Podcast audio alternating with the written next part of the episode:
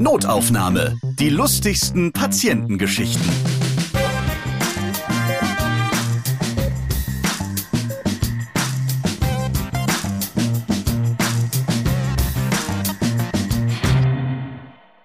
Moinsen! Ja, klasse, dass ihr mit eurer Lieblings-Podcast-App diesen Podcast ausgewählt habt. Hier erzählen Mitarbeiter und Mitarbeiterinnen aus dem Gesundheitswesen von ihren lustigen Begegnungen mit ihren Patienten und Patientinnen. Ich bin Ralf Potzus und ich freue mich auf die zweite wilde Folge. Denn wir haben ja schon in der letzten Folge gehört, wie es so bei Seven vs. Wild hinter den Kulissen zugeht, bei der medizinischen Betreuung, was eigentlich machen in der Wildnis im absoluten Nichts, wenn was passiert. Und da haben wir in der letzten Folge vor allem über die Prävention geredet. Und in dieser Folge hören wir dann mal, ja, was kann man machen, wenn jegliche Prävention zwar schön war, aber wenn es dann passiert ist, ist es halt passiert. Wie kann man dann aktiv helfen mitten im Urwald? Und deswegen wieder dabei Thorsten und Merten. Ich grüße euch. Hallo. Hallo.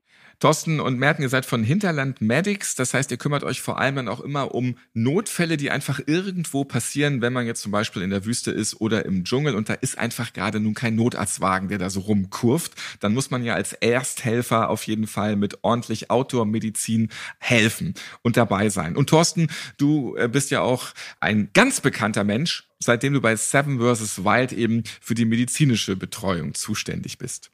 Jo, das war auch einer der Gründe, wie ich ja überhaupt dahin gekommen bin. Wir haben halt in der Vergangenheit uns schon viel mit Märten mit Outdoor-Medizin beschäftigt und sind da ziemlich nerdige Fans von dem Thema, weil es geht ja auch viel darum, okay, man hat wenig Equipment zur Verfügung, in der Regel zumindest, und jetzt muss man viele tolle Dinge draus machen.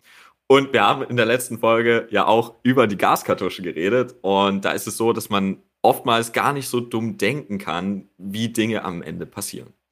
Schön, dass wir uns heute also wieder treffen. Wir reden auch über Seven vs. Wild natürlich und über weitere Outdoor-Unfälle, was man dann da machen kann. Und ich finde es auch schön, dass äh, mittlerweile hier bei der zweiten Folge Thorsten sich ganz heimelig fühlt, wie zu Hause. Er hat seinen blauen Bademantel einfach nur an. Gemütlich. Ja, sehr schön. Liebe Grüße nach Jena. Wir treffen uns hier heute ja remote. Ja, das äh, ist meine Zuhause-Uniform. Zu Hause ist gemütlich, das ist schön. Du hast aber noch was drunter, oder? Die Heizung Vielleicht. ist an. ja, oh nein. Das ist ja nicht so deine, deine Outdoor-Bekleidung. Was muss man dann so mal alles anhaben, wenn man jetzt in der Wildnis unterwegs ist? Also klar, irgendwie Strümpfe hoch, damit die Schlange, wenn sie beißt, nicht gleich ihr Gift so gut verteilen kann. Oder gibt es da bestimmte Dinge, an die man so denken muss? Doch noch mal ein kleiner Schlenker jetzt in die Prävention. Genau, kleiner Schlenker in die Prävention. Ja, also so wie der Bademantel unglaublich praktisch zu Hause ist, weil er warm ist, weil er weit ist und weil er große Taschen hat, in die man 10.000 Sachen reinmachen kann, gibt es Klamotten, die draußen unglaublich wertvoll sind. Zum einen muss man immer ein bisschen gucken, welche Klimazone ist man gerade. Also so Synthetiksachen zum Beispiel sind eher für feuchte Regionen geeignet, weil sie nicht so schnell mit Wasser sich vollsaugen, beziehungsweise das schneller wieder abgeben. In warmen Regionen, zum Beispiel in der Wüste, da ist es genau andersrum. Da will man eher Sachen haben mit Baumwolle, damit diese dann die Flüssigkeit langsam wieder abgeben und durchgehend kühlen. Insgesamt kann man sagen, Klamotten sind ein wichtiger Faktor, sind nicht das Allerwichtigste. Das Wichtigste ist Mindset und man kann auch wirklich in kurzen Hosen auf Mount Everest. Aber so lange Klamotten, mit denen man sich gut schützen kann, wenn man auch mal hinfällt, dass man nicht gleich eine krasse klaffende Wunde irgendwo hat. Äh, vernünftige Schuhe sind wirklich das A und O, also und Socken dazu, dass man sich nicht gleich eine Blase läuft und eine regenfeste Jacke. Ich glaube, wenn man das hat, dann hat man schon so 80 Prozent Prävention weg. Unsere beiden Outdoor-Mediziner also sind wieder am Start und wir reden heute über böse Blutekel an fieser Körperstelle. Es gibt Höhlen, die man lieber nicht aufsuchen sollte und wir hören etwas über das Zahnziehen mit den Gegenständen, ja, die man halt so hat im Urwald. Bin ich ja mal gespannt, was das für Gegenstände sind. Womit fangen wir an? Ich glaube, wir fangen mit der Blutegel-Story an. Ja, dann haben wir das hinter uns, weil die tut echt weh. Richtig, ja. und äh, von da können wir dann rübergehen in die Überschwemmungsstory. Super, wir freuen uns. Auch übrigens, Blutegel freuen sich auch, wenn es irgendwo überschwemmt ist. Mehr Opfer. Sie lieben Nässe. Also sie kommen vor allen Dingen dann raus, wenn es regnet. So, das finden sie toll. Aber ja, ähm, ich bin in Australien wandern gewesen, im Regenwald. Und der war dafür bekannt, dass es überall Blutegel gibt. Und ich weiß gar nicht auch, wie viele ich mir da in den paar Stunden, wo ich unterwegs war, von den Beinen gezogen habe. Das ist bestimmt 50 oder so. Es war abartig. Und das sind auch wirklich nicht die anschaulichsten Tiere dieser Welt. Ah, sie haben schon echt einen krassen Ekelfaktor. Und zwischendrin kam mir ein äußerst agitierter Mensch entgegen und er war so, ey, ey, ey, du musst jetzt sofort mir helfen, jetzt. Und ich war so, okay, was ist los? Und er guckt mich an und ich gucke ihm in die Augen und ich denke mir so, what the fuck? Der hat einfach einen Blutegel auf der Linse im Auge gehabt. Boah. Und Genau drauf. genau drauf. Und da ist man geschockt. Also, Da bin ich auch geschockt. Ne? Ich habe viele Dinge gesehen in meinem Leben, aber das halt noch nicht. Und ich habe auch gedacht, so Junge, wie hast du das geschafft?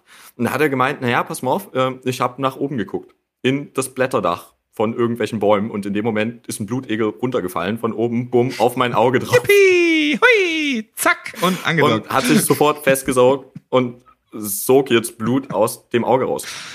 Und Ja, dieses Viech äh, macht ja auch das, was es kann. Es fällt halt irgendwie dumm vom Blatt und dann, ähm, ja, irgendwo aufgekommen, cool und saugen. Mehr ist es ja auch nicht. Ne? Korrekt. Ja, dann habe ich mir natürlich auch gedacht, so, okay, ja, der gestandene Automediziner jetzt, ne, also wie man das halt nennen mag. So, irgendwas müssen wir jetzt tun. Und bei Blutegeln gibt es verschiedene Möglichkeiten, die wieder zu entfernen. Die eine ist, man bestreut die Blutegel mit Salz. Dann Uh. lösen die sich selbstständig wieder. Liebe Augenfachkräfte, Salz ins Auge. Hm?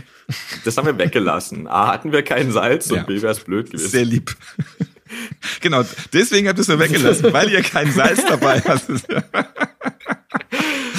Die zweite Möglichkeit ist, den Blutegel irgendwie mit Feuer äh, dazu zu bewegen, sich zu lösen. Einmal den Flammenwerfer auf die Linse. Fertig. So. Ähm, Feuer hatten wir dabei, aber der war jetzt nicht sonderlich groß gewesen, der Blutegel, und die Wahrscheinlichkeit war relativ hoch, dass die Flamme dann doch irgendwie aus Versehen ins Auge geht. Das braucht doch eine Weile, bis der sich löst. Dann haben wir das auch weggelassen. Die dritte Möglichkeit wäre, den Blutegel mit zum Beispiel Benzin zu übergießen. Auch schön. Hm? Das hatten wir auch nicht dabei. Ja, aber auch Benzin im Auge ist ähm, einfach mal auch Blindheit danach. Ne? Ähm, ja, also die Optionen waren wirklich alle beschissen und begrenzt. So. Und ähm, die letzte Option, für die wir uns dann letztendlich entschieden haben, haben dazu geführt, dass dieser Mensch trotzdem längerfristige Folgen davon getragen hat, nämlich psychischer, traumatischer Natur. Und die ist einfach, man lässt den Blutegel einfach so lange saugen, bis er voll ist und dann fällt er von alleine ab. Boah. Aber beschädigt der nicht das Auge dann halt auch, wenn der direkt drauf sitzt? Nee, tatsächlich nicht. Also die haben ganz kleine Rasiermesser, scharfe Zähnchen, mit denen die sich so Und nochmal meine. Frage. Beschädigt der nicht das Auge, wenn der direkt drauf sitzt? Es ist möglich, aber relativ unwahrscheinlich. Also er saß halt auch, sag ich mal, an einem, an einem guten Spot. Er saß nicht direkt in der Mitte vom Linsenfeld, er saß so ein bisschen seitlich davon. Und ja, also ich bin kein Augenarzt, ich habe keine Ahnung insgesamt. Aber ich habe eine halbe Stunde neben diesem Menschen gesessen und das Einzige, was ich tun konnte, war ihm einfach gut zuzureden und zu sagen, dass diese Situation ein baldiges Ende hat und er jetzt einfach tapfer Nur noch 29 Minuten. Hey Junge, nur noch 28 Minuten Schmerz pur. Das ist doch abartig schmerzhaft, ne? Nee, es ist gar nicht, das ist der Witz, es ist gar nicht schmerzhaft. Also es tut nicht weh. so. Und die Blutegel sekretieren auch so, so Substanzen, die zum einen halt die Blutgerinnung stoppen und zum anderen auch ähm, schmerzlindernd sind. Wird auch in der Medizin eingesetzt. Aber einfach das Gefühl, dass da ein Fremdkörper ist, den man nicht loskriegt und sein Auge nicht mehr zumachen kann. Und halt irgendwie auch zusieht, wie dieses Vieh größer wird an seinem Auge, ist, kann ich mir beim besten Willen nicht gut vorstellen. Das, das, das wird doch größer, das Ding. Nein, das täuscht nur, weil du es direkt an deinem Auge hast. Ja, und das war medizinisch in dem Moment kannst du halt wirklich gar nichts machen. So, du kannst daneben sitzen, kannst ihm die Hand halten, kannst sagen, okay, es, es wird alles wieder gut. Es wird alles wieder gut. Bitte. Und irgendwann ist das Ding einfach total vollgesogen, äh, eine runde Kugel und dann plumpst es automatisch ab. Und nach einer halben Stunde, genau, nach einer halben Stunde ist es einfach abgefallen. Als erstes war die Erleichterung von diesem Menschen spürbar. Und als nächstes war die Frustration eindeutig sichtbar, weil dieser Blutegel konnte sich leider nicht lange an seinem neuen Fressen erfreuen, sondern wurde frustriert totgetrampelt. Ja.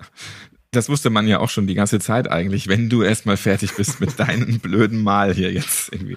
Man kann die auch nicht abziehen. Also man kann jetzt nicht einfach mal ein bisschen dran rumreißen und so, dann hat man eventuell Blutekel und Auge draußen. Ja, also die, die sind super fest. Die kriegst du so gut wie nicht ab. Ich meine, ich hatte auch eine kleine Pinzette mit und habe dann probiert so ein bisschen, aber nee, gar nicht. Also das war unmöglich. Wie gesagt, entweder du stimulierst den irgendwie so chemisch oder halt mit Feuer. Also du musst ihn wirklich halt anpissen, diesen Blutegel, dass er sich sagt, nee, hier finde ich es nicht geil, ich gehe jetzt.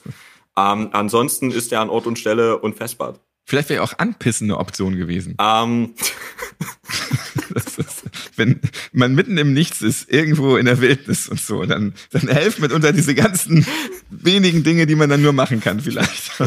Warte mal, ich struller mal einmal rüber, das, das greift den jetzt an. Das findet der fies, dieser Egel. Ich weiß nicht, von was dieser Mensch dann am Ende mehr traumatisiert gewesen wäre. Bloß ist es wahnsinnig fragwürdig, ob es überhaupt was gebracht hätte. Ich glaube nicht. Hat jetzt nichts gebracht, aber ich wollte es immer schon mal ausprobieren. Vielen Dank dafür. ja, so, so Dinge können halt, können halt draußen mal schnell passieren und ähm, auch wenn man da gut vorbereitet ist, ist man am Ende vielleicht doch von manchen Dingen leicht überfordert. So wie von unserer zweiten Story, die Merten mitgebracht hat, wo wir dann gleich wieder rüberschwenken, dann auch in Seven vs. Wild, äh, weil das auch ein sehr tagesaktuelles Problem ist, an das man vielleicht vom Sofa aus gar nicht so sehr denkt. Also nicht nur eine Bekannte von mir war in Norwegen, sondern auch ich selbst war halt in Norwegen. Die Bekannte haben wir in der letzten Folge gehört, die hat sich bei den Lofoten verirrt, falls ihr nochmal nachhören möchtet. Ich habe mich auch ein wenig verirrt, also ich habe dann irgendwie bin vom Weg abgekommen und wusste aber halt aufgrund der Karte, die ich hatte, dass ich irgendwann an den Fluss komme und dort über eine Brücke musste. Und ich war Ende September unterwegs und da sind in Norwegen ein Großteil der Brücken schon abgebaut. Ich kam also abends an diesen Fluss und sah halt, dass die Brücke schon zur Hälfte abgebaut war. Ganz kurz, warum bauen die da die, die, die Brücken ab? So, oh, Ende September, jetzt motten wir hier alles ein für die nächsten Monate. Wir, wir bauen die Brücken ab. Habt ihr alle eure Brücken mitgenommen? Da steht noch eine, komm hier. Äh, warum bauen die da die Brücken ab? Das liegt daran, dass einfach in Norwegen dann halt Schnee und Eis kommt und die Gletscher wachsen und dann halt die Brücken entsprechend halt kaputt gehen würden, wenn sie den nicht vorher retten würden. Und das muss man halt wissen. Ich wusste, dass sie halt die abbauen und dachte mir so, ja, dann warte ich halt irgendwie durch den Fluss durch oder so. Oder finde halt irgendwie einen anderen Weg drumherum. Jedenfalls habe ich den Fluss gefunden und dann versucht halt durchzuwarten bis zu so einer Insel, wo dann die zweite Brücke stand und rüberführte. Die zweite Brücke war komischerweise noch intakt. Allerdings waren meine Füße wund, komplett durchgescheuert und das Wasser war eiskalt, weil das direkt aus einem Gletscher halt kam. Und dann ja. habe ich es nicht geschafft, halt da durchzuwarten und dachte mir, okay, ich probiere es einfach morgen früh nochmal habe mein Zelt 50 Meter entfernt aufgebaut und ja, habe mich schlafen gelegt. Und am nächsten Morgen wache ich auf und dachte mir so, krass, das ist ein echt heftiger Sturm. Es rauscht mega dolle, mein Zeltboden hebt und senkt sich. Und ich dachte mir so, boah, gut, dass es mich hier gerade nicht wegweht. Ich mache den Zelteingang auf und sehe nach draußen und sehe das einfach, mein Zelt schwimmt in einer Eiswasserprachtbrühe. Und ich dachte so, ja, 50 Meter mehr, da hast du dich schön weit weggestellt vom Fluss, aber es ist halt nicht entscheidend, wie weit man sich wegstellt, sondern halt, wie hoch man sich halt wegstellt. und dann hat es halt irgendwie in dem Gletscher einen See gegeben, der seinen Weg nach draußen gefunden hatte und dann einmal das komplette Tal unter Wasser gesetzt hatte. Ich hatte dann Glück, dass ich ein relativ gutes neues Zelt dabei hatte und alles, was im Zelt war, war trocken. Ich habe das alles auf eine kleine Insel verfrachtet. Dann stieg aber das Wasser weiter, sodass ich dann nochmal umziehen musste auf einen höheren Platz. Und dann konnte ich halt. Und, nebenbei bemerkt, du hast immer noch eiskalte Füße gehabt, weil das hattest du vom Vortag bereits schon. Ja, die Füße waren das kleinste Problem. Mein größtes Problem war, dass halt ich Angst hatte, dass mein Equipment wegschwimmt und ich dann quasi mitten in der Hardanger Witter stehe, ohne irgendwelche Sachen. Und ich hatte halt dann großes Glück, dass ich gefühlt alles retten konnte, bis auf irgendwie einen Wanderstock und einen Hering habe ich alles aus diesem Wasser ziehen können. Und dann konnte ich zugucken, wie innerhalb von 30 Minuten das komplette Wasser ablief. Und habe dann sogar mein Equipment, also den Wanderstock und den Hering, noch wiedergefunden. Die Füße hatten sich mittlerweile an die kalten Temperaturen gewöhnt gehabt, sodass ich dann auch problemlos zu der zweiten Insel rüberlaufen konnte. Und dann von dort war die Brücke aber dann nicht mehr intakt. Die hat es weggespült, so, die Bretter, die da waren. Das waren nur noch drei Drahtseile und über diese drei Drahtseile bin ich dann drüber balanciert. Und dann auf dem anderen Ufer gab es dann so ein Warnhinweisschild, was auswies, dass dieser Weg nicht mehr zu begehen sein sollte. Das war ziemlich abenteuerlich und ich bin auch heilfroh, dass ich das überlebt habe und nicht näher an dem Fluss halt gelagert hatte. Ansonsten hätte es mich halt einfach weggespült. Also immer wenn ich mir jetzt gerade Seven vs. Wild angucke, denke ich an diese Begebenheit und diese Geschichte, die mir da passiert sind, weil das ist auch eine Sache, an die man halt kaum denkt und denen auch die meisten Teilnehmer jetzt gerade zum Teil zum Opfer fallen, dass sie halt ihre Lagerplätze direkt am Meer haben und halt nicht an die Gezeiten so stark denken, dass die dann halt steigen und sinken. Man muss sich halt überlegen, werde ich jetzt weggespült oder hopst mir ein Blutegel ins Auge? Solche Wahlalternativen hat man denn dann halt. Ja, krasse Geschichte. Und äh, kennen das auch deine Eltern? Wissen die das? Äh? Ja, die wissen das. Ich habe ihnen das aber natürlich erst nach der Reise erzählt und Ich hatte halt Glück, dass ich ja von ihnen das Zelt hatte. Hätte ich mein eigenes Zelt genommen, dann wäre alles nass gewesen und wahrscheinlich hätte das Zelt auch weggespült worden, weil das nicht ganz so gut gebaut ist. Du warst also der Zelttester. Nach deiner Exkursion konnte man dann da auch bei den Besonderheiten Doppelpunkt noch hinzufügen, schwimmtauglich. Ja. Das hast du damit auf jeden Fall bewiesen. Und schön, dass dann alles gut gelaufen ist oder auch gut geschwommen ist am Ende. Und da haben wir es auch wieder beim Blutegel. Einfach warten, ja, 30 Minuten, dann ist das Ding ab. Hier auch wieder, mh, hm, Füße zu kalt, fuck, was mache ich? Einfach warten am Morgen. Am nächsten Tag haben sie sich dran gewöhnt. Also, eigentlich ist ja fast immer die Devise in der Wildnis, einfach mal warten. Also die hilft viel wenn wir unsere Kurse machen, dann sagen wir auch den Leuten immer, okay, nehmt zum Beispiel so Notrationen mit für zwei Tage. Also egal, was ihr macht, so wenn ihr irgendwie so drei bis fünf Tage unterwegs seid, habt Essen für mindestens einen Tag, besser zwei Tage mit dabei. Weil oftmals kannst du ein Problem ganz gemütlich auscampen. Irgendein Sturm, irgendein Wetter, irgendeine weggerissene Brücke, weiß der Geier was. Und selbst wenn du dann halt sagst, okay, ich drehe wieder um und laufe wieder zurück, dann hast du immer noch was da. Und du hast diesen potenziellen Notfall, den du hast, eigentlich komplett wieder umschifft, indem du sagst, okay, das ist zwar jetzt alles scheiße, aber ich habe eine Möglichkeit gefunden, damit gut umzugehen, Party on. Und ähm, es bringt mich nicht gleich komplett aus dem Konzept. Was natürlich bei unseren Teilnehmern jetzt bei Seven vs. Wild manchmal nicht so gut gelaufen ist. Also es gibt ja Ebbe und Flut. In der Nähe vom Äquator ist die relativ hoch. Also beziehungsweise da speziell auf der Insel, was sie gravierend. Also ich glaube, wir hatten zu Topzeiten hatten wir viereinhalb Meter Wasserunterschied in Höhe, was schon echt ziemlich krass ist. Also ich meine, es geht höher. Ich glaube, so die größten Ebbe und Flutgezeiten sind so zwölf Meter oder was Unterschied auf der Welt, aber es reicht schon. Und dann habe ich mich am Anfang, wo ich das gesehen habe, habe ich mich auch gefragt, okay, Leute, ihr seht ja da zum Beispiel, dass es diese ganze Müllgrenze gibt. Also sprich, da, wo Müll angespült worden ist, da weiß man, okay, hier ist Wetter schon mal gewesen. Und wenn man sich dann noch vernünftig vorbereitet hätte wieder, dann hätte man sich ja überlegt, okay, so Gezeiten sind ja so mondabhängig. Und dann hätte man festgestellt, dass in ungefähr der Mitte der Staffel äh, Vollmond ist. Und dann kann man ja davon ausgehen, okay, umso mehr Mond kommt, umso größer werden die Gezeiten. Und dann ist dasselbe passiert wie bei Märten. Die wurden über Nacht dann zum Teil einfach ein bisschen weggespült.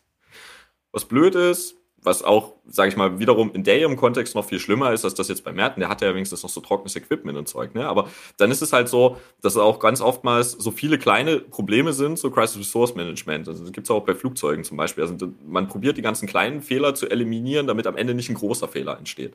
Und genau das gleiche Phänomen können wir jetzt halt auch viel bei Seven vs. Wild sehen, dass einfach so kleine Sachen sind, die an sich gar kein Problem sind, aber wenn die sich aufsummieren, dann halt feststellen, okay, jetzt bin ich halt unkonzentriert, jetzt bin ich müde, jetzt bin ich unterkühlt, jetzt habe ich keine Möglichkeit mehr, mich richtig warm zu bekommen. Und das ist dann der Moment, wo es ein bisschen brenzlig wird und wo man sich dann wirklich halt schnell entscheiden sollte, okay, was sind meine Prioritäten, wie komme ich da jetzt um die Fichte und wie löse ich jetzt diese Probleme. Nun ist Seven vs. Wild ja vorbei. Alle sind wieder wohlbehalten zurückgekommen, haben auch keine Blutegel im Auge und so. Was passiert als nächstes? Also, als wir die verbliebenen Kandidaten wieder eingesammelt haben, da haben wir die alle einmal komplett durchgecheckt, medizinisch, und haben festgestellt, dass viele von den kleinen Sachen, die wir vorher schon besprochen haben, die Teilnehmer auch nachhaltig dann belastet hat. Also fast alle Teilnehmer und Teilnehmerinnen, mit einer Ausnahme, waren dehydriert gewesen, als sie wiedergekommen sind. Viele von ihnen hatten so Sonnenbrand, was an sich gar nicht so schlimm ist, aber wenn man jetzt schon eine grundlegende Dehydratation hat und da noch Sonnenbrand dazu nimmt, dann braucht man einfach noch viel mehr Flüssigkeit, als man sich das vorstellen kann. Und das verstärkt einfach nur die Probleme nochmal. Die hatten zum Teil Durchfälle gehabt, die hatten zum Teil infizierte Wunden, die versorgt werden mussten, zum Teil tatsächlich auch chirurgisch. Also, dass wir die öffnen mussten und Wundreinigung und wieder zupappen. Ähm, ein Kandidat hat von uns sogar eine Infusion bekommen, als er wieder gekommen ist, weil er so dramatisch dehydriert war und dann auch noch einen blöden Fehler gemacht hat, als wir ihn abgeholt hatten, dann hat er sich einfach ein paar so Soda-Cans, also sprichst du so Fanta oder was, reingezogen auf dem Boot, was ja völlig legitim ist, weil es ist zuckrig, es ist süß, es kommt wieder Energie rein und es ist Flüssigkeit. Aber der konnte wahnsinnig schlecht damit umgehen. In dem Moment war nicht in der Verfassung dazu gewesen und vor allen Dingen nicht für drei Dosen hintereinander und hat sich dann erstmal komplett ins Meer abbrochen. Und der war dann so dramatisch dehydriert, dass wir gesagt haben, okay, ja, jetzt müssen wir hier erstmal noch einen Zugang legen und ein bisschen Wasser reinlaufen lassen, damit der halbwegs wieder klarkommt. Und auch die ganzen infizierten Wunden haben wir halt versorgt. Das Schöne war da, wir hatten halt relativ viel Equipment zur Verfügung. Aber die Teilnehmer hatten auch alles das, was man für so eine Wunden braucht, eigentlich schon dabei in ihren Erste-Hilfe-Sets.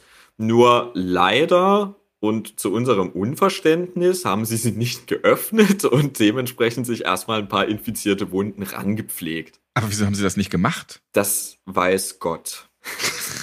Gab es da Punktabzug? Also waren Sie zu ehrgeizig? Ähm, ja, es gab Punktabzug für das Öffnen der Medikits. Wir vom Medizinteam waren prinzipiell auch dagegen gewesen, dass es sowas gibt. Auf der anderen Seite gibt es verschiedene Mechanismen, sage ich mal, in einer Show, wo man dann sagt, okay, nein, es, es kann auch nicht komplett ohne Strafe sozusagen passieren ist eine moralische Grundsatzdiskussion. Letzten Endes haben wir den Leuten von Anfang an die ganze Zeit eingeprügelt, ey, ihr habt eine krasse Eigenverantwortung für euch selbst und die sollte in euren Entscheidungen immer als allererstes stehen.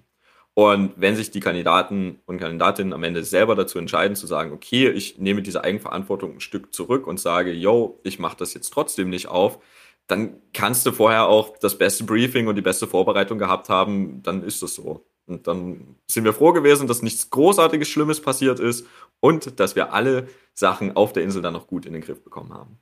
Also wenn man jetzt nicht gerade eben so ein Medic-Team hat, dann sind ähm, so eine Outdoor-Erste-Hilfe Künste, sage ich jetzt mal, oder, oder Tricks und Kniffe sind es eher, auch an anderer Stelle sehr gut gefragt. Wir haben nämlich jetzt über Hinterland Medics und über Seven vs. Wild auch eine Anfrage bekommen für ein Projekt, das nennt sich Projekt Feldküche. Und hier geht es um Nothilfe in der Ukraine. Und da hat der Merten ein paar Infos dazu. Ja, wir wurden angefragt, ob wir da unterstützen können. Und zuerst war komplett unklar, was da auf uns zukommt, wie das Ganze aussehen soll. Und wir waren sehr gespannt und dann haben wir ein erstes Gespräch mit ihnen geführt. Und ihr Ziel ist es, Feldküchen auszustatten mit Sanitätsmaterial und dieses also Feldküchen dann in Dörfer, die ohne Strom sind, ohne Wasser, ohne Wärmeversorgung und dann so eine Art Spot zu haben, wo man Essen bekommt, wo man medizinisch versorgt wird.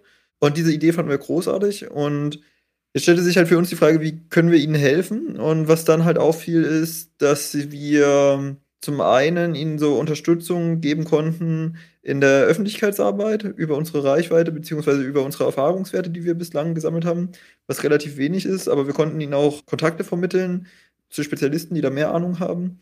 Und zum anderen war auch sehr gefragt, quasi so Hygienekonzepte und so Tipps und Tricks aus dem Outdoor-Bereich, die wir unseren Teilnehmern in den Kursen vermitteln wollen und auch vermitteln. Ja, dass wir diese entsprechend dann angepasst auf die Situation vor Ort, ihnen dann halt in Konzepten mit auf den Weg geben. Unser Ziel ist es, äh, in diesem Jahr Leute auszubilden, Multiplikatoren, die dann dort vor Ort Leute ausbilden, sodass diese Menschen vor Ort mit den wenigen Sachen, die sie haben, halt Sachen improvisieren können, Sachen hinbekommen, dort erste Hilfe machen können in diesen extremen Situationen und Leben retten können. Und da haben wir halt einiges an Wissen, was zwar an sich jetzt eher atypisch ist, weil wir ja eher für den Outdoor-Kontext, für den Expeditions-, Wilderness-Sachen sind, aber viele Sachen lassen sich super übertragen in diese Gebiete. Und das Wissen ist halt sehr wertvoll für die Menschen dort vor Ort. Genau, und wir haben uns am Anfang auch gefragt, warum sie nun explizit zu uns gekommen sind, weil ich meine, es gibt ja auch ganz viele andere Organisationen, auch die natürlich wesentlich mehr Erfahrung auch in dem Bereich haben als wir. Aber da sind zwei Sachen so ein bisschen rausgekommen. Zum einen machen wir unsere Kurse für Laien. Und die medizinischen Inhalte, die wir in unseren Kursen auch vermitteln, gehen weit über das hinaus, was man normalerweise in einem Standard Erste-Hilfe-Kurs lernt. Also da gibt es wirklich auch weiterführende Wundversorgung. Äh, wir reden ein bisschen über Medikamente. Wir reden halt darüber, wie man Traumaversorgung machen kann, wie man Brüche schienen kann, vernünftig draußen, nicht nur mit so, ah, hier ist ein Stock, hier ist eine Binde und dann wird das irgendwie, sondern so, dass das Hand und Fuß hat. Aha. ähm, Hast mir das Wortspiel aus dem Mund genommen jetzt. Sorry. Und das ist was, was man so nicht häufig antrifft, auch nicht so in gebündelter Form. Und das andere ist, dass Merten auch wirklich ein guter Didaktiker ist und es geschafft hat, schwierige medizinische Inhalte runterzubrechen, dass man wenig bis gar kein Vorwissen haben muss, um sie am Ende zu verstehen und auch selber anwenden zu können. Und das waren zwei Sachen gewesen, wo sie gesagt haben, okay, ja, das habt ihr und das hat eigentlich kein anderer. Und deswegen seid ihr wahrscheinlich auch wirklich gut geeignet, um hier in der Ukraine beziehungsweise für die Ukraine auch mit auszubilden und Leuten Wissen an die Hand zu geben, was sie dann selbstständig umsetzen können. Ganz klasse, dass ihr das macht und das ist ja auch eine sehr verantwortungsvolle Arbeit und kann da sehr viel Leben retten und das ist ja wirklich auch entscheidend. und dass wirklich jeder damit klarkommt.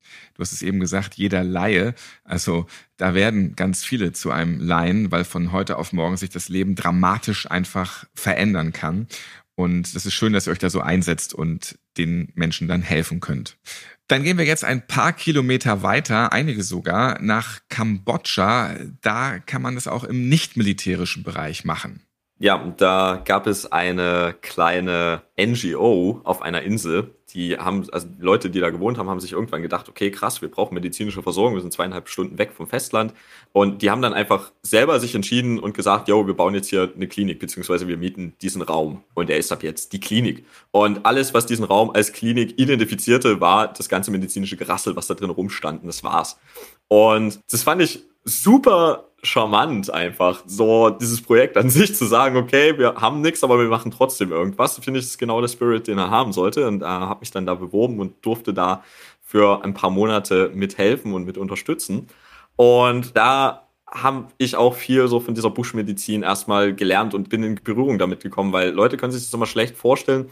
Wenn man hier in Deutschland ist, dann gibt's Krankenhaus, alles steril, wunderbar. Und wenn man draußen ist, dann stellt man halt fest, okay, man ist jetzt nicht steril, man hat das alles nicht, aber man muss trotzdem irgendwas machen. Und da hatten wir eine Szene, dass im Dorf ein paar Kilometer weit weg ein kleiner Junge war, so zwölf Jahre ungefähr. Und der hatte einen krassen Abszess unterm Zahn. Und irgendwie mussten wir diesen Zahn ziehen und diesen Abszess trainieren. Und ja, dann stehst du da. Also hast natürlich keine Ahnung von nix. Ich habe Gott sei Dank eine Zahnärztin gefunden auf der Insel, die gleichzeitig da als Touristin da war. Und ich war so, okay, du kriegst von mir einen kostenlosen Trip um die Insel per Boot, aber du musst dafür arbeiten. du musst diesem Kind den Zahn ziehen. Hat die gesagt, jo, alles klar, mach mal kein Ding. Und ähm, ich brauche dafür das und das und das und das. Ne? Ich gesagt, okay, pass mal auf, wir sind auf einer tropischen Insel, wir haben nix. Ja, es geht auch irgendwas. Hauptsache, ich habe sowas wie eine Zange und ich brauche ein Skalpell. Ja, gut, okay, besorge ich dir. Äh, Skalpell hatten wir noch da. Zange bin ich dann einmal die Bars an Strand abgeklappert und habe da einfach die ganzen Werkzeugzangen von denen eingesammelt, hatte dann verschiedene. Ach, du liebe Güte. Und das sind auch alte, versiffte Zangen, die seit 100 Jahren in so einem Werkzeugkasten rumliegen. Korrekt. Aber ja. es waren Zangen. Es waren besser als keine Zangen, so. Also du musst mit dem arbeiten, was du hast. Und ähm, wir hatten relativ viel medizinischen Alkohol noch in der Klinik, also in unserem Raum rumstehen, habe ich mir dann einfach einen Eimer. den gibt's auch in den Bars wahrscheinlich. Ja, hätte ich auch noch Wodka mitnehmen können, aber ist, umso stärker, umso besser. Ich habe gedacht, in dem Moment viel hilft viel.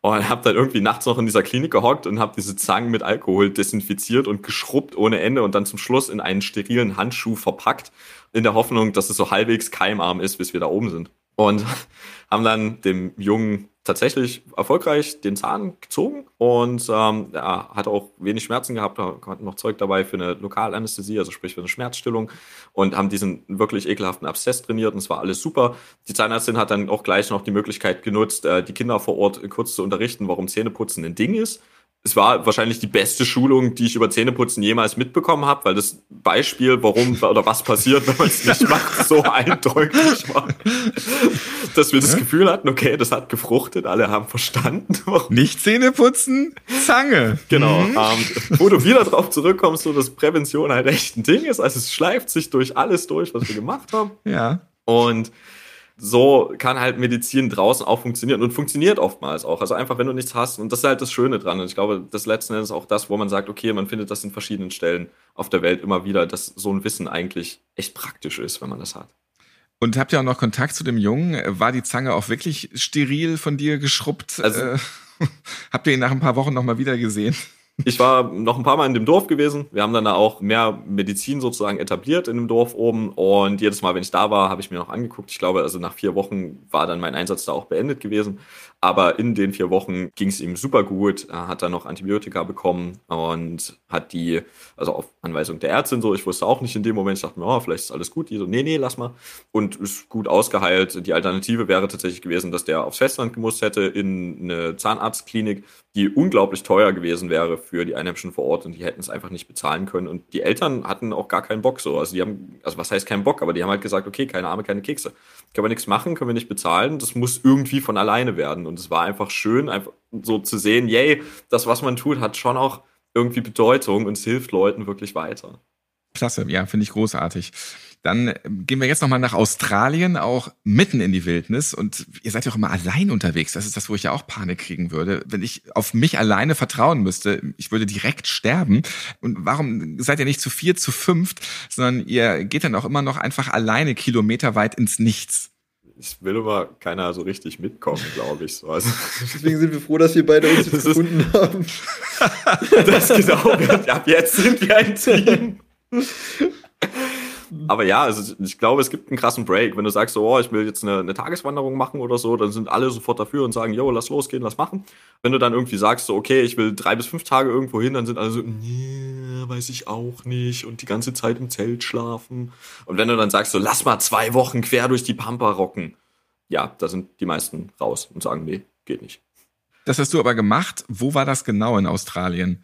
Ähm, das war an der Westküste, oben in der Nähe von Exmouth. Da gibt es einen äh, Nationalpark, der sehr, sehr schön ist. Da gibt es übrigens auch tödliche Quallen, die total klein sind, dass man die quasi gar nicht sieht. Wenn die dich berühren, warst du schon.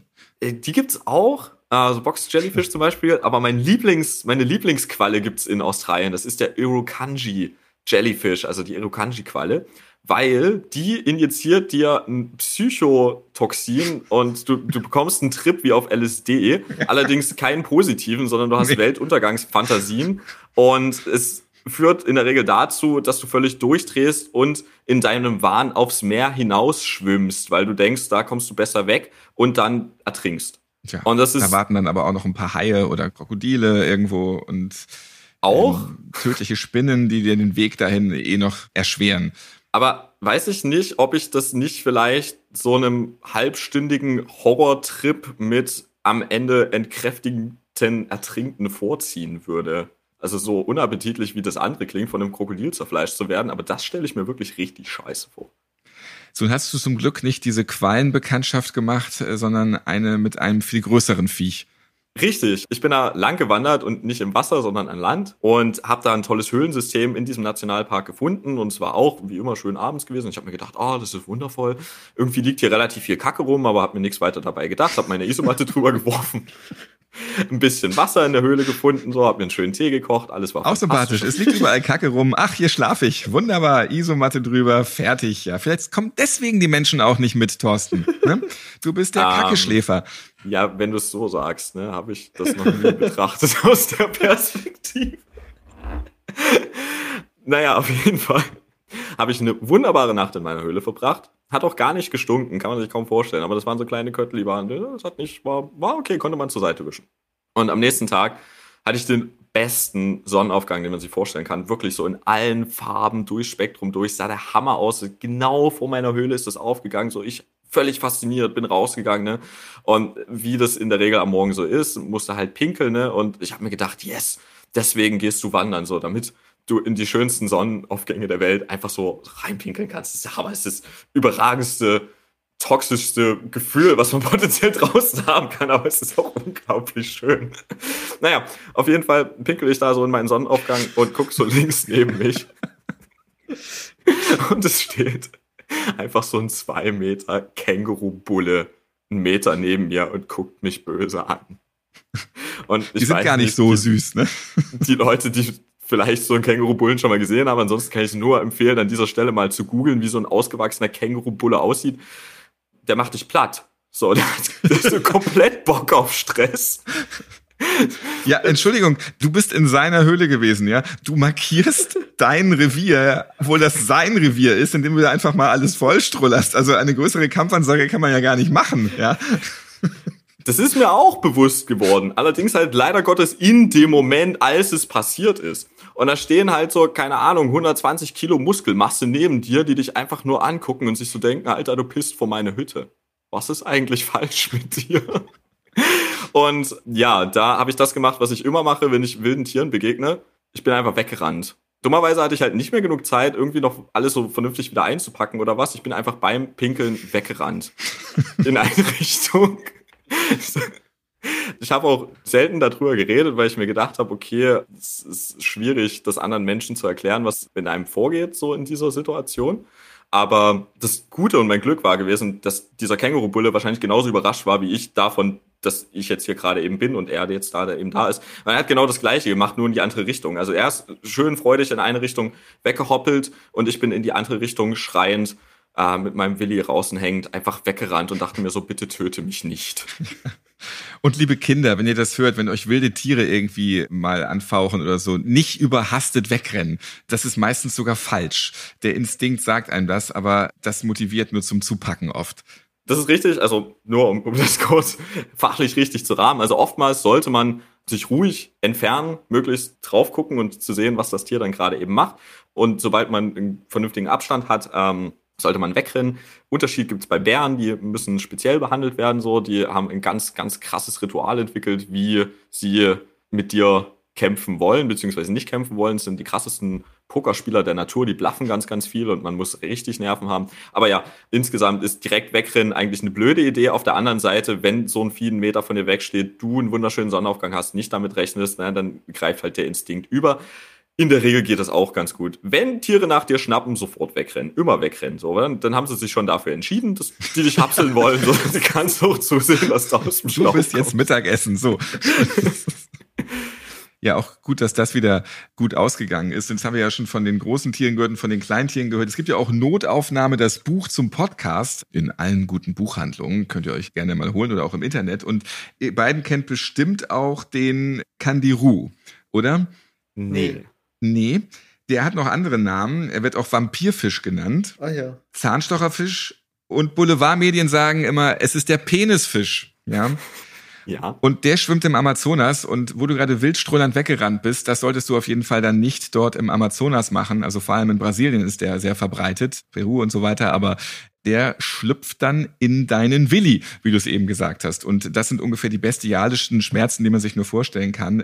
Wird hier genau beschrieben, wie das passiert und was man dann vielleicht machen kann. Und das ist auch für mich immer so ein abschreckendes Beispiel. Wir haben jetzt über Kambodscha, Australien, wir haben über sämtliche Dschungel geredet, aber wir haben noch gar nicht über Brasilien geredet. Da gibt es nämlich diesen Kandiru und da gibt es auch eine ganz fiese Spinne. Das ist die aggressivste Spinne der Welt die ist einfach nur auf Krawall gebügelt und der ist es völlig egal, dass das ein 1,80 Meter Mann vor einem steht oder Frau. Die springt ihn an und die hinterlässt auch fieseste Spuren am Körper. Die ist äh, sehr gefährlich und äh, verursacht auch ganz fiese Schmerzen. Und dann gibt's ja auch noch diesen einen Wurm in Brasilien, der krabbelt gerne in deine Haut hinten rein und äh, hinterlässt dann überall Krater, macht so eine Landkarte auf deinem Rücken. Deswegen Brasilien ist nicht unbedingt mein Land, muss ich sagen. da fühle ich mich nicht zu Hause mit den Dingen, die da passieren. Könnt ihr nachlesen in Notaufnahme, die lustigsten Patientengeschichten, das Buch zum Podcast, was man sich so alles einfangen kann an fiesen Viechern und Unfällen. Habt ihr da schon irgendwas abgekriegt? Der Blutegel ist ja nicht in deinem Auge gewesen, aber gibt's da irgendwelche Biester, die ihr schon so in eurem Körper hattet? Ich hatte großes Glück und also ich muss auch zur Verteidigung sagen, ich war bis jetzt nur in Europa unterwegs. Also da hatte Thorsten wahrscheinlich ganz andere Begegnungen. Ja, nee, ich habe immer Glück gehabt oder habe halt kein stupid Shit gemacht. Also habe ich schon, aber offensichtlich habe ich Glück gehabt. Kein fieses Viehzeug in meinem Körper an irgendeiner Stelle, wo es nicht hingehört. Denkst du jetzt? Ja. Und dieses kleine Kügelchen, was an deinem Hinterkopf ein vermeintlicher kleiner Pickel war, entwickelt sich in den nächsten Wochen zu einem riesengroßen Spinnennest. Okay. Jetzt habe ich Albträume. Hoffentlich nicht. ihr seid da die Experten und ihr wisst genau, wo ihr was machen könnt. Und das haben wir auch in dieser zweiten Folge zu den, ja, medizinischen Notfällen mitten in der Wildnis gehört. Vielen Dank an Merten und an Thorsten. Vielen, vielen Dank für die Einladung. Jo, danke dir, Ralf. Das war wundervoll. Ja, schaut euch gerne Seven vs. Wild auf YouTube an. Ähm, könnt ihr nochmal alles ähm, erleben. Die letzte Staffel ist ja vorbei und da könnt ihr von vorne bis hinten nochmal alles genießen, wenn ihr das noch vorher nicht kanntet tatsächlich. Und ja, surft auch mal rum bei den beiden Jungs auf der Webseite, wenn ihr jetzt vielleicht die große Exkursion mitten im Nirgendwo plant. Geht einfach mal auf Hinterland Medics. Da gibt's dann äh, viele praktische Tipps und da stehen euch dann Thorsten und Merten natürlich dann auch zur Seite, wenn ihr hier Fragen habt. Und vielleicht äh, leihen sie euch auch aus, weil ihr gerade Ärztin seid und euch mit Zahnmedizin auskennt. Ähm, ein bisschen Obacht, wenn die euch über den Weg laufen, irgendwo zum Beispiel in Kambodscha oder auf den Lofoten. Ja, und wenn ich euch noch einen Tipp mitgeben darf, der offensichtlich auch alle Kandidaten bei Seven vs. Wild nachträglich beeinflusst hat, dann ist es der Don't do stupid shit auch wenn es draußen oftmals viel schwerer umzusetzen ist, als man es am Anfang glaubt. Notaufnahme könnt ihr auf allen Podcast-Plattformen hören, natürlich auch bei Castbox, Deezer oder eben auch auf YouTube. Ich bin Ralf Potzus und ich freue mich, wenn ihr diesen Podcast abonniert und weiterempfehlt, liked und natürlich auch wieder hört. Bis zum nächsten Mal. Notaufnahme. Die lustigsten Patientengeschichten. Ihr seid Ärztin, Arzt oder Arzthelfer, ihr arbeitet im Gesundheitswesen, ihr habt auch unterhaltsame Geschichten mit Patienten erlebt, dann schreibt uns gerne an notaufnahme@podever.de. Und nächstes Mal hört ihr ich bin im Nachtdienst ins Zimmer gekommen und ich wollte den Urinbeutel leeren und stell den Becher hin, öffne den Beutel. Die Patientin tippt mich an. Schwester, regnet's draußen? Und ich habe sie angeschaut und gesagt, wieso? Es plätschert so. Wach geworden vom eigenen Regen. ja. Notaufnahme. Die lustigsten Patientengeschichten. Eine Produktion von Pot Ever.